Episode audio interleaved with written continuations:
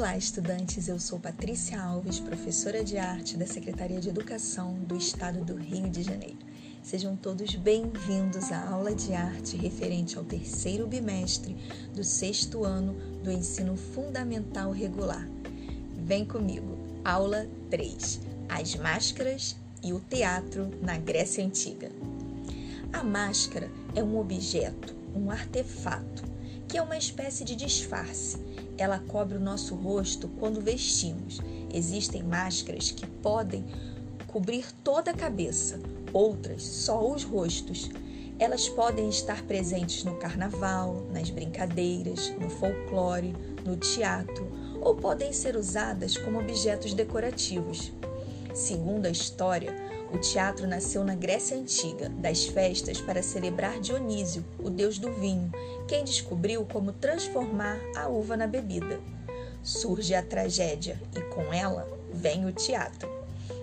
Conta-se que em uma dessas celebrações no século VI a.C., um indivíduo chamado Tepsis, ao invés de dizer ó oh, Dionísio, deus do vinho, ele disse: Eu, Dionísio, sou o deus do vinho.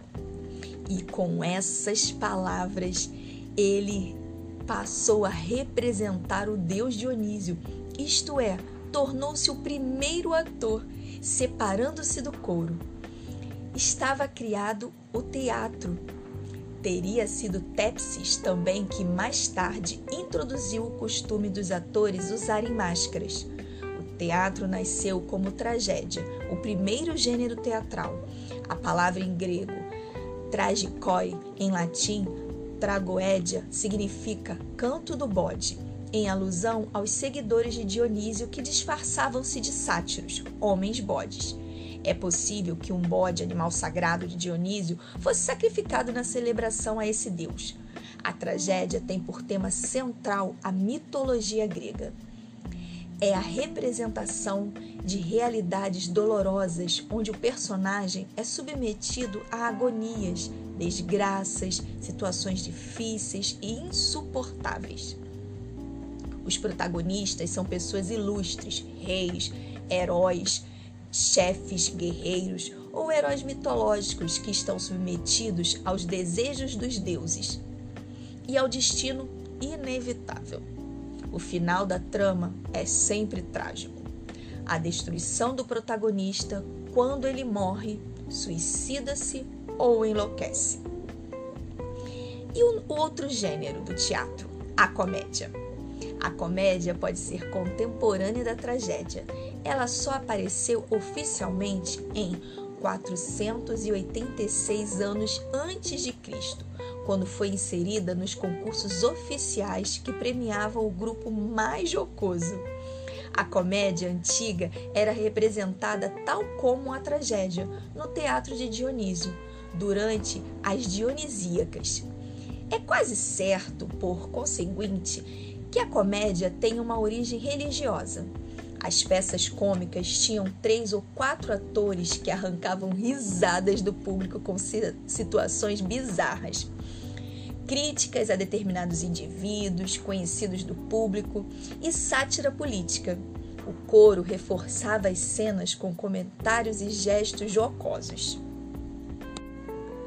Semelhante aos elementos da cultura grega, os romanos também fizeram uso de máscaras de teatro, porém eles as conceituavam de personas que também indicavam as expressões emocionais e físicas.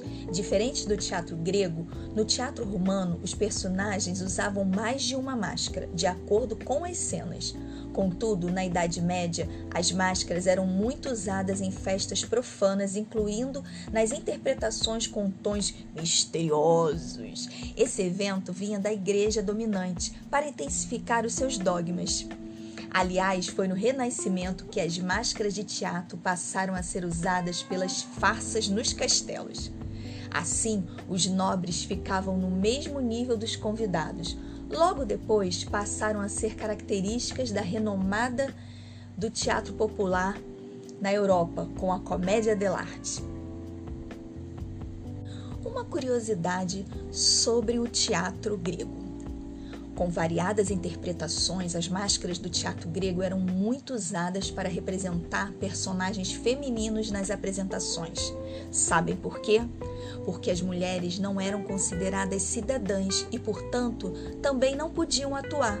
Sendo assim, elas também eram excluídas das funções importantes das cidades. Veja isso! E suas tarefas eram exclusivamente os afazeres domésticos e a procriação não podiam representar, de jeito nenhum. Eu vou fechando a cortina por aqui. Acabou-se o espetáculo. Até o nosso próximo podcast. Um abraço.